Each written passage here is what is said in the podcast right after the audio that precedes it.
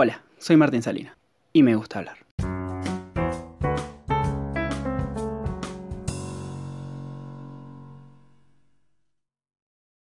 Una semana más en este espacio de expansión y creatividad para su servidor que la verdad me está ayudando bastante para desligarme de otros asuntos, para tener la cabeza puesta en otros lados y también para despejarme de algunas cuestiones como puede ser hoy en día la fecha de los exámenes parciales que nos tienen tan nerviosos a los estudiantes.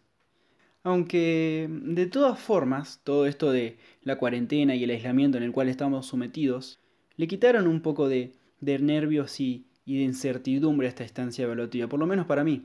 Ahora me doy cuenta que lo estoy tomando más tranquilo, más relajado. No sé si será por tener la experiencia ya de del año pasado o porque en verdad lo estoy tomando demasiado tranquilo, dependiendo obviamente de la situación de cada uno. Por ejemplo, hoy a mí me toca estar en una situación en la que los profesores han buscado la mejor forma de tomar un examen a distancia y por esa razón han facilitado un poco las cuestiones, ¿no?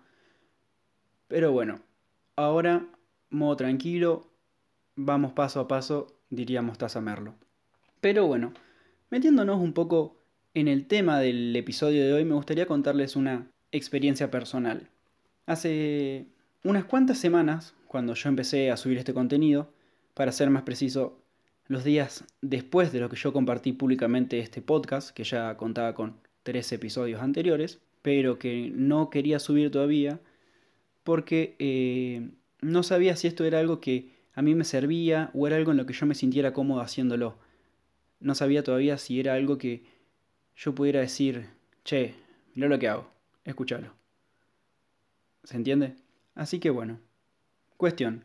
Eh, el podcast había salido hace muy poco y en ese momento me empezaron a llegar muchos mensajes de amigos, gente conocida, familia, felicitándome por haberme animado a hacer algo nuevo y tirando buena energía para que esto siga para adelante y que no le afloje a esto que, que a mí me estaba gustando demasiado.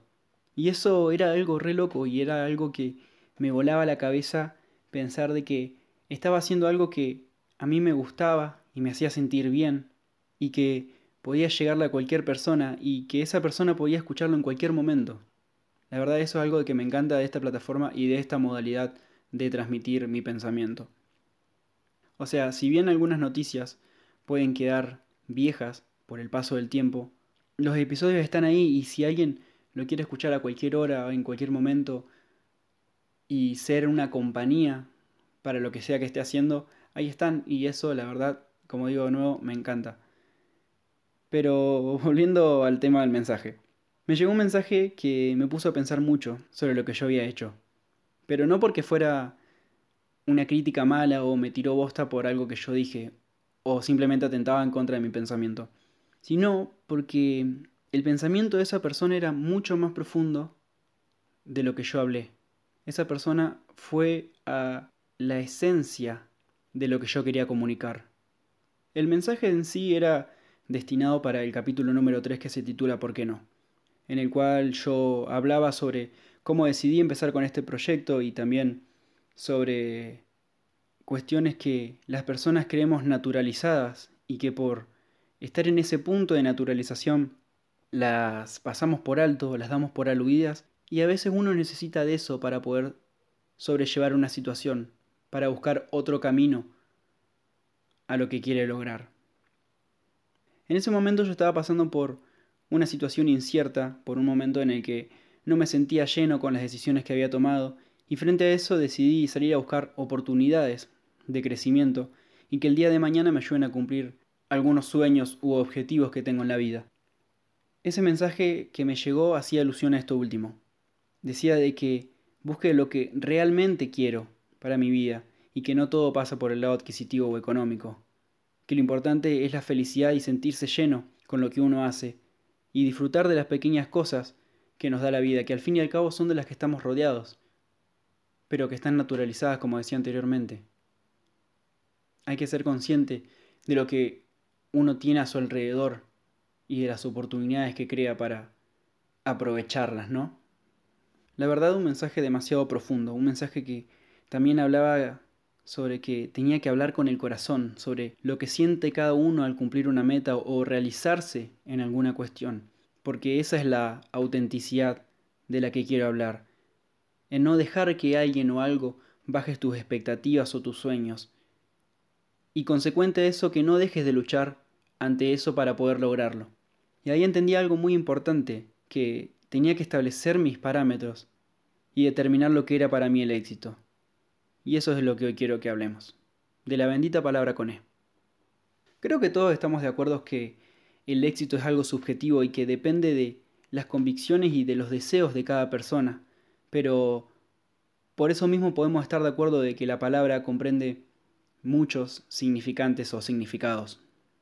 Podemos entender al éxito como un resultado feliz y positivo ante algunas acciones, y principalmente cuando se llega a buen puerto o a un sitio deseado, según las expectativas de cada persona, obviamente.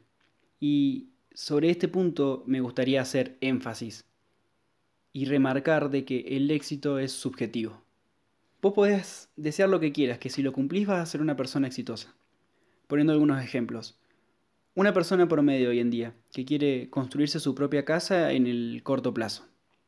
Y a base de mucho sacrificio y esfuerzo ve su casa terminada y llora de felicidad por haber conseguido esa meta que parecía inalcanzable en tan poco tiempo. Una persona exitosa. Otro ejemplo. Trabajaste toda tu vida para una empresa como empleado y dejaste muchísimas horas de familia y viviste siempre con la plata justa. Un día tu jefe reconoce tu esfuerzo y dedicación para la empresa y te asciende a un puesto mejor, con más sueldo y menos carga de trabajo. Un hombre exitoso. Hasta yo pensaría que soy exitoso si este podcast repuntara y le llegara a un colectivo más grande de personas. Y no me culpo. Seguramente ustedes también lo, lo pensarían. O poniendo un ejemplo de cualquiera de la vida que llegue a lograr una meta, dirían que es una persona exitosa. Pero mi punto de vista es completamente distinto. El éxito para mí no es cruzar la meta final en la que dice lo lograste. Voy a explicarlo de esta manera. Supongamos que hay una recta larga que parte de un punto A a un punto B. En el punto A estás vos, con todos tus sueños y ambiciones, por empezar a transitar ese largo camino que te va a llevar hasta el punto B, donde está todo lo que siempre quisiste, donde están tus sueños materializados esperándote. Supongamos que en el punto A, tu sueño es tener la Ferrari último modelo que sale una fortuna. Bueno, en el punto B te va a estar esperando ese auto, para que lo salgas a pisar. Una vez entendido lo que significan los puntos, podemos ir al significado o lo que representa esa recta larga que separa cada punto del otro. En esa línea va a haber muchísimos obstáculos que pueden ser de cualquier índole, ya sea de pensamientos negativos tuyos, de decirte no voy a poder, de no tener los recursos necesarios para poder lograr esa meta que querés, etc.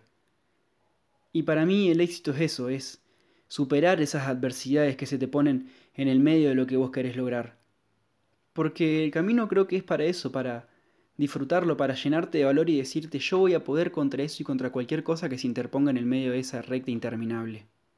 Ojo, también puedes equivocarte, como en la vida misma. Pero el camino es demasiado largo y tenés muchas oportunidades para reinventarte. Las mismas serendipias que te va a dar la vida te van a llevar lentamente a que vos cumplas ese objetivo. Y a lo que quiero llegar con todo esto es que, por lo menos para mí, cumplir una meta no tiene que ser el fin de, de una travesía o un camino desandado. Porque el día de mañana, cuando logres cumplir todos tus sueños, te va a quedar un vacío y una hora que constante en la cabeza. Porque si no disfrutas el camino, o lo que tenés que hacer para llegar a ese objetivo no te gusta, cuando mires para atrás, no te va a gustar lo que ves y vas a pensar, mira todo el sufrimiento que tuve que pasar para llegar a donde estoy hoy. Por ahí es necesario, pero creo que es parte de los obstáculos que te va poniendo la vida y de los cuales podés reinventarte tranquilamente, podés abrir el panorama y ver qué caminos tomar, equivocarte si es necesario, porque así poco a poco vas a poder llegar al lugar que tanto deseaste. Y volviendo sobre lo mismo, que sea algo que, que vos disfrutes, que el día de mañana cuando repases todo el sacrificio que tuviste que hacer, digas, La puta, mirá cómo terminó todo, ¿no? Mirá cómo todo lo que hice valió la pena para hoy estar acá, hoy tener lo que tengo, hoy ser esto. Eso es el éxito para mí. Este podcast forma parte de, de esa línea interminable y es una herramienta para poder seguir superando los obstáculos. Le llegue a quien le llegue o lo escuche quien lo escuche. Les agradezco mucho por tomarse el tiempo y por permitirme ser parte de su compañía. Porque ese es uno de los objetivos que tengo con esto. Hoy leí un, un tuit de una persona que decía de que no estudies lo que te gusta, estudia lo que te va a dar plata. Y yo no puedo permitirme pensar así, perdón, pero yo estoy totalmente en desacuerdo con esa persona que dijo eso. Y mira que he escuchado consejos de mierda, ¿eh? Pero ponderar plata antes que felicidad no me parece el camino. Me parece un camino fácil. Que en vez de transitar esa línea de punto a punto, querés tomarte un colectivo para que te lleve más rápido. Y creo que no pasa por eso. Por ahí, qué sé yo, mi pensamiento puede estar errado, pero no creo que mi generación pueda permitirse pensar así.